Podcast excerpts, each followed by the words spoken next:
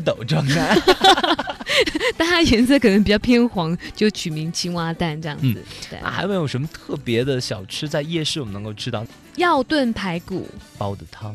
对，然后用那个熬煮了很久，用那个呃药中药材去熬煮的排骨，然后变成药炖排骨。嗯然后还有就是蚵仔煎。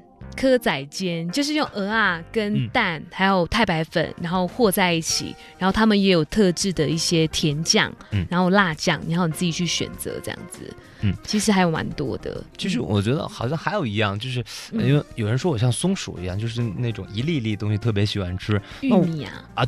对对，那个玉米好像也是去夜市行还蛮常会吃的。然后我们的玉米很很妙，是它有分，比如说很多黄色啊、白色，然后甚至更多颜色的玉米，那它吃起来的口感都不太一样。然后它可能会分你烤的程度，比如说他会问你你要焦一点呢，还是你要比较不要那么焦？它的酱料，对对对，嫩一点。那每一个烤的过程的时间不一样，你吃起来的嚼劲也不一样。嗯，所以烤玉米也是夜市当中必备的。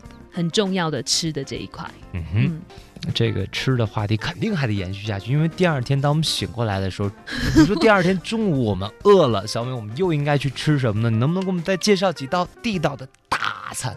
其实，在台北啊，然后只要有一些观光客来台湾，都一定会去吃一个鼎泰丰。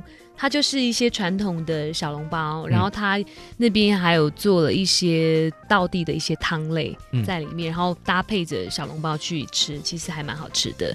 然后再来还有一个很特别，是我自己也很喜欢的花雕鸡。它是在那个鸡肉的烹，它其实像嗯煮火锅的过程，嗯，它的煮法像火锅的过程，只是它加了一些花雕酒在里面，让那个鸡有花雕酒的味道，嗯，然后慢慢的它会再用煮火锅的方式，慢慢的加上呃一些其他的配料进去，比如说辣椒啊，或者是一些你点的一些青菜放在里面，就像吃火锅一样，有点像火锅鸡了嘛。对对对，差不多类似是这样。那其实我觉得，如果说很多女孩子，那他们一定会选择一些零食啊、甜点之类的。台北特色的零食或甜点有没有呢？其实我觉得蛮多咖啡馆的，嗯，因为我自己也喜欢喝咖啡。然后他们在每一个咖啡馆里面都会有一些比较特殊的装潢，比如说有些风格可能是比较像是废墟那样子的建筑。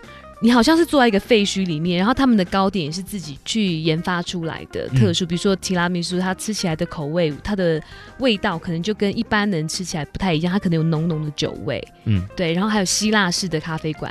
台北其实有很多不同类型的咖啡文化充斥着，这样子。敦化南路那边有一个成品书店，然后它是二十四小时开放着。那其实有些人可能是夜猫族，对，晚上不睡觉，那他可能就有另外一个去处，就可以在书店里面就可以看了一整晚的书，这样子。对，然后。